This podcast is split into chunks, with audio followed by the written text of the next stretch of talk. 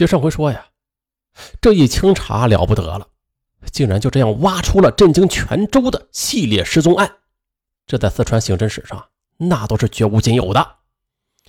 经过侦查员几天的调查核实，案件登记簿上触目惊心的排列着这些失踪人员的名单和基本情况：阿嘎布哈莫，女，彝族，三十二岁，家住甘洛县新市坝镇木谷族村。一九九九年六月五日午夜时分，从城关下菜市场一出租房内外啊，帮一吸毒人员购买毒品时一去不归。周小丽，女，汉族，十一岁，甘洛县关城某小学的学生。两千年九月二十六日下午二时许，从其家中到学校读书，在上学路上是莫名失踪，至今杳无音信。周建兰。女，汉族，二十六岁，家住甘洛县城关下菜市场。二零零一年一月二十七日下午四点左右，从家中外出到情人岛去洗澡。哪知这一去啊，就是几个月，到现在还不见踪影。朱秀英，女，汉族，三十岁，家住甘洛县邮政局家属宿舍。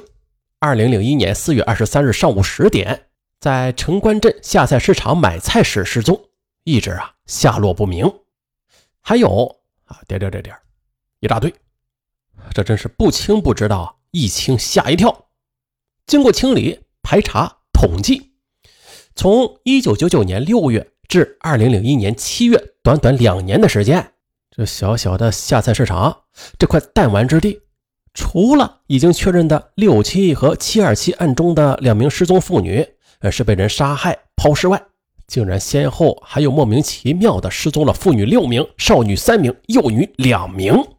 顿时啊，甘洛县全城那是一片恐慌骇然。于是，这触目惊心的警讯便立刻报到了凉山州公安局、四川省公安厅、国家公安部。此时的甘洛县城关镇下菜市场啊，就已经成为了各级公安机关关注的焦点，人们议论的热点。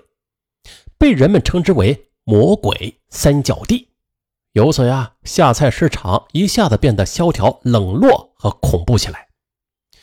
人们都很少从那个地方走过，那即使走过吧，也会禁不住的毛骨悚然、心惊胆战的啊，快步赶快走过去。可这时啊，这令公安人员感到无法理解的事也来了：这近两年来，共有十三名女性先后失踪。可是，竟然却没有人向公安机关报案。要不是六七案件中这曲木果子走进公安机关，那么这一系列的案件啊，也不知道何时才能昭然于天下。失踪妇女阿嘎布哈默的家人神情漠然地告诉前去调查的警员们，说啊，他本来就是一个违法人员啊，对，前面说过，他是帮着一个吸毒者去买毒啊而消失的。于是他的家人就以为啊，他那天出去买毒品是被公安局给抓获了呢，啊，因此呀没有报警，也不敢报啊。还有周建兰的家人对其失踪，起初吧也是不以为然的。他们说啊，哎呦，我们还以为他是避开家人私奔了呢。好嘛，这甘洛这穷地方啊，这几年确实有很多女人就丢下家人远走高飞了。啊，去到那些富足的地方过日子，家人还表示啊，要是呃今天不是公安人员来找他们呢，他们还真就没有往失踪那上边想。而周小丽的父母，他们的回答是更令人心疼。他们是这样说的：小丽失踪之后，我们到处去请神问卦，这巫婆总是告诉我们说呀，小丽第二天就会回家来。我们就在家里等啊等啊，可就是不见她回来。说着，这夫妻俩便嘤嘤嘤的抽泣起来。他们至今啊，都还希望这小丽能够早日回到家呢。对此啊，我们是没有理由不谴责啊，不遗憾这大山深处的人们那种冷漠和愚昧。也许也正是基于此。这吃人恶魔啊才会肆无忌惮的一次又一次的向柔弱的女子张开了血盆大口。甘洛县系列失踪案是引起了各级党政和公安机关领导的高度重视。省公安厅也是把此系列案件列为督办案件。局长邱华也是在全体民警会议上传达省州公安机关领导的批示，语气沉重地说：“这是一次前所未有的挑战。此系列案件能否侦破呀，关系到我们的形象，检验我们的时候到了。”接着，他又当着全体民警的面向前来参加会议的县委、县政府领导表态：“从今天起，我吃住都在办公室，半个月之内。”如果抓不到凶手的话，我宁愿接受任何处分。然而，万万没有想到的是，三天后的七月三十日，下菜市场又发生了一起年轻女子失踪案。这，使得甘洛县公安局就陷入极度尴尬的困境之中。七月三十日，红彤彤的太阳早早的就钻出了山尖这一大早。天气就显得有几分闷热，而根据气象部门统计，这天呐是大凉山中气温最高的一天，气温是达到了摄氏三十八度。